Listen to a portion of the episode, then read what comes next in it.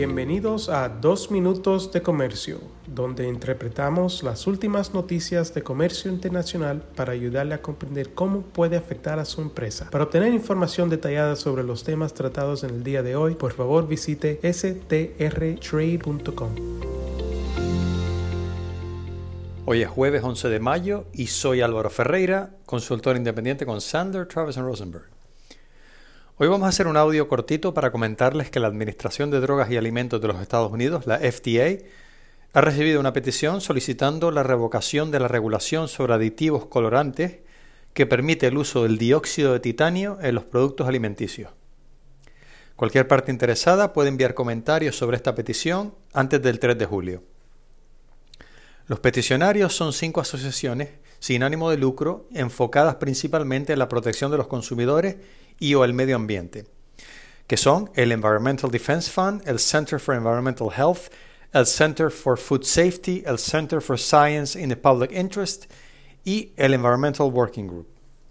Los peticionarios afirman que el uso previsto de este aditivo colorante ya no cumple con el estándar de seguridad de acuerdo con la disposición regulatoria 21 CFR 70.3 eh, acápite I que exige que haya pruebas convincentes que establezcan con una certeza razonable que el uso previsto de un aditivo colorante no produciera ningún daño, y citan como prueba un dictamen de la Autoridad Europea de Seguridad Alimentaria titulado Evaluación de la Seguridad del Dióxido de Titanio E171 como aditivo alimentario, que se publicó en mayo de 2021, así como otras publicaciones. La FDA aprobó el uso del dióxido de titanio en los productos alimenticios en 1966 y revisó por última vez su seguridad en 1973. Sin embargo, el Environmental Working Group afirma en un comunicado de prensa que la última revisión de la FDA se basó en el supuesto de que esta sustancia no se acumulaba en el cuerpo.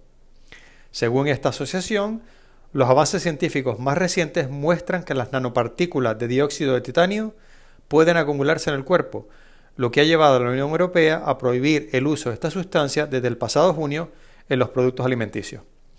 El Environmental Working Group agrega que el dióxido de titanio está potencialmente presente en miles de productos alimenticios para niños. Esta es una de las muchas iniciativas que buscan limitar el uso de sustancias potencialmente peligrosas en los productos alimenticios y en los productos de consumo no alimenticios.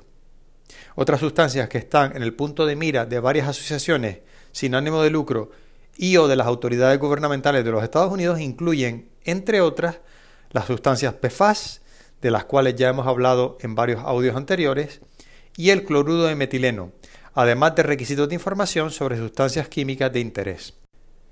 Con respecto al cloruro de metileno, incluimos un artículo en nuestra más reciente edición del Trade Report en español sobre una propuesta de la Agencia de Protección Ambiental de los Estados Unidos, la EPA, que prohibiría la utilización de esta sustancia en una gran variedad de productos. Muchas gracias por su fiel sintonía y les deseo un muy placentero resto de la semana.